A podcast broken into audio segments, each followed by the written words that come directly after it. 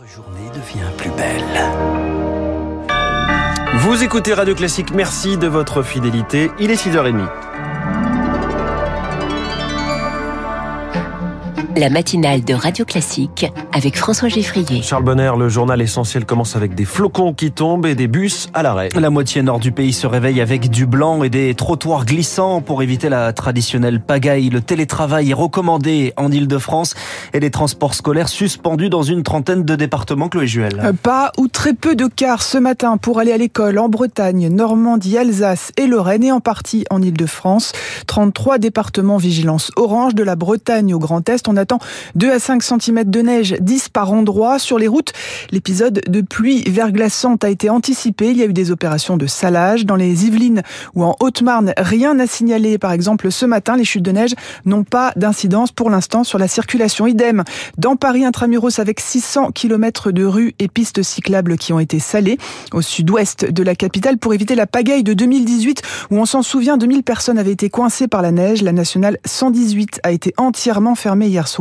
L'axe qui relie l'Essonne à Paris est jugée trop dangereuse. Rappelons les consignes enfin adressées aux franciliens, restez chez vous et privilégiez autant que possible le télétravail. Et le centre-est est également sous la neige. Trois personnes sont mortes dans deux accidents de la route dans le sud de la Bourgogne depuis hier. L'autre grand titre ce matin, c'est une place en finale. La première sera pour l'Argentine, vainqueur hier 3-0 de la Croatie. La deuxième sera pour la France ou pour le Maroc, affiche surprise avec la première équipe africaine en demi-finale. Difficile donc de choisir pour les franco-marocains, comme c'est le cas du romancier et plasticien Maï Bidbin qui travaille entre les deux pays.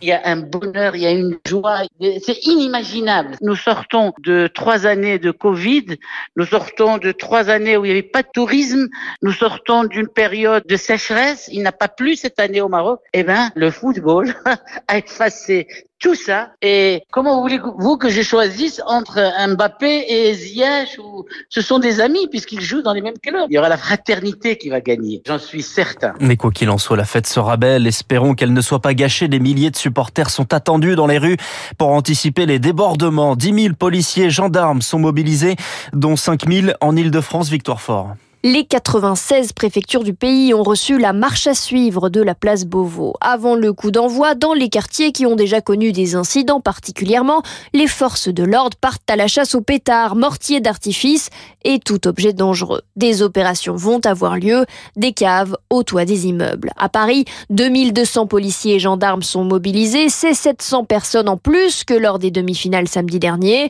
Les Champs-Élysées ne seront pas coupés à la circulation, mais plusieurs stations de métro et de RER e devraient l'être. Du côté de la majorité, on veut surtout voir le bon côté.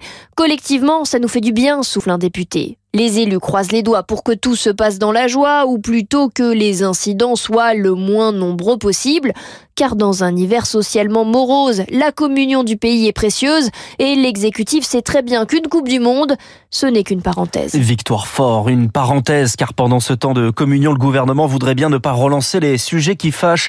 Emmanuel Macron est à Doha, alors que la présentation de sa réforme des retraites est reportée au 10 janvier.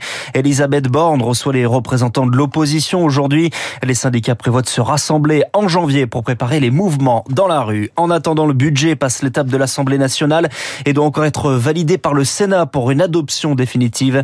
Hier, la neuvième motion de censure de la France Insoumise a été rejetée. La France Insoumise qui exclut temporairement Adrien Quatennens. Un député de son groupe condamné hier à quatre mois de prison avec sursis pour avoir euh, reconnu une gifle contre sa femme. Il est exclu pour le moment. Il exclut pour le moment de démissionner de son groupe et, et son groupe a choisi de le radier jusqu'au 13 avril, mais ça n'est pas assez pour Prisca Thévenot, député et porte-parole de Renaissance. Les faits sont là et ils ont été reconnus par Adrien Quatennens lui-même. La justice vient de se prononcer. Pourquoi sont-ils incapables de dire nous nous sommes trompés Nous aurions dû être plus fermes sur ce cas-là.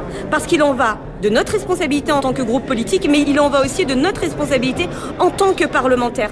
Que pouvons-nous dire de ces députés qui aujourd'hui nous font des grandes leçons de morale à crier en permanence, à faire du bruit sur tout, mais quand il s'agit d'agir, ils agissent faibles Prisca Thévenot interrogée par Lauriane Tollemont. Trois ans de prison avec sursis sont requis contre Nicolas Sarkozy.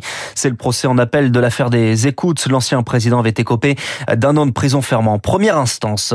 Un jugement plus lourd que les demandes du parquet au procès de l'attentat de Nice, entre 2 et 18 ans de prison.